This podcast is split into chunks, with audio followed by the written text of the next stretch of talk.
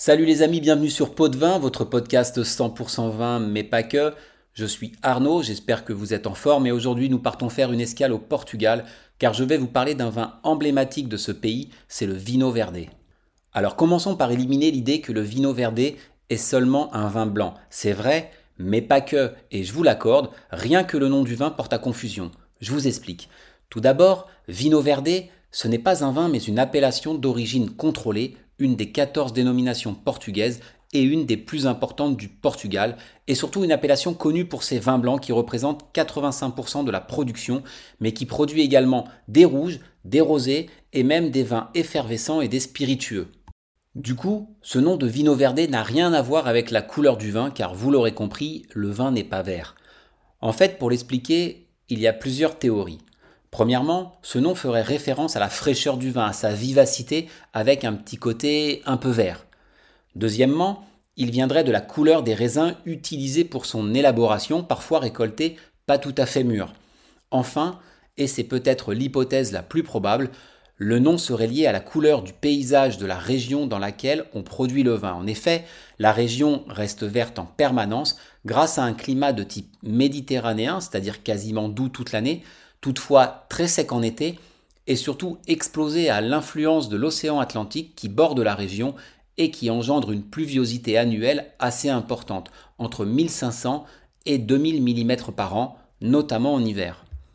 Donc géographiquement, on se trouve dans le nord du Portugal, dans une région connue comme l'Entreduro et Minho, qui sont deux fleuves importants au Portugal, une région qui va de la frontière avec la Galice espagnole et sa superbe région des Rias Baixas, dont on parlera prochainement, jusqu'au sud de Porto, grosso modo, c'est-à-dire jusqu'au Douro. La zone de production s'étend sur 160 km et représente 15% de la superficie du vignoble portugais, soit environ 21 000 hectares, ce qui en fait donc un territoire assez large et étendu, divisé en 9 sous-régions. Du coup, vous vous doutez qu'on y trouve une grande variété de climats et de sols, mais aussi de cépages, bref de terroirs, même s'il y a beaucoup de caractéristiques communes entre toutes les zones de production. Globalement, c'est une région montagneuse avec des vallées, pas mal de cours d'eau, une végétation luxuriante dont les sols sont pauvres, essentiellement granitiques et plus schisteux à certains endroits. Maintenant, parlons du vin. Au niveau des cépages, en fait, ça dépend des sous-régions car il y a pas mal de cépages recommandés et autorisés, un peu plus d'une quarantaine environ. En blanc, on retrouve essentiellement l'Alvarinho avec ses arômes d'agrumes et de fleurs, notamment dans la partie nord de la région, le Loureiro, l'Arinto, l'Aveso et le Trachadura. Ils sont vinifiés en monocépage ou bien souvent en assemblage. Les vinos verts et blancs se boivent en général dans leur jeunesse, sur leur fraîcheur, leur vivacité. Ce sont des vins plutôt légers avec une faible teneur en alcool, entre 9 et 13 degrés. Ce sont des vins connus pour leur belle trame acide et leur grande minéralité. Cela dit, vous pouvez trouver des vignos verts et blancs plus sophistiqués avec un certain potentiel de vieillissement, des arômes et des saveurs plus complexes. Ne soyez pas surpris si les blancs sont parfois perlants. Historiquement, c'était une caractéristique appréciée par les vignerons et les consommateurs, qui rendait le vin plus vivant, encore plus frais. Et comme ils étaient embouteillés très rapidement, avait lieu une seconde fermentation en bouteille qu'on appelle la fermentation malolactique ou encore la malo.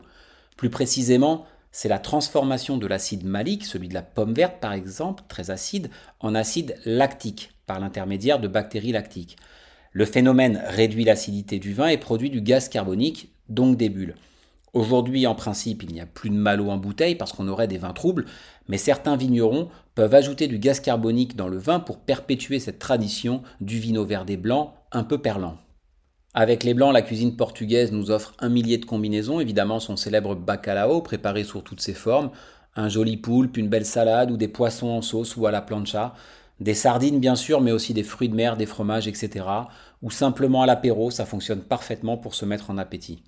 Les vins rouges sont élaborés à partir de Borassal, d'Espaidero, avec lequel on fait le rosé, également de Vignao, qui est une variété teinturière, c'est-à-dire que sa pulpe est colorée comme l'alicante bouchée ou certains gamets, et encore plein d'autres cépages. Ce sont des vins croquants, gourmands, des vins très agréables, parfaits avec de la charcuterie, des viandes rouges, voire des poissons comme le rouget.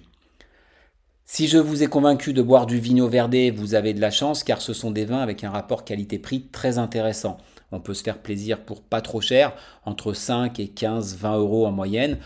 En plus, il y a du choix car c'est un vignoble très morcelé. On dénombre environ 25 000 viticulteurs qui possèdent souvent moins d'un hectare et entre 300 et 400 domaines.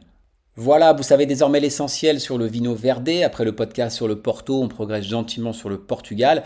Je ne peux que vous conseiller de profiter de ces vins, notamment les blancs évidemment. Moi, ce sont des cépages que j'adore, comme l'Alvarinho ou sa version espagnole, l'Alvarinho. Le Loureiro également, c'est raisonnable en termes de prix, c'est facile à boire et on n'est jamais déçu. Donc allez-y les yeux fermés, avec modération bien sûr.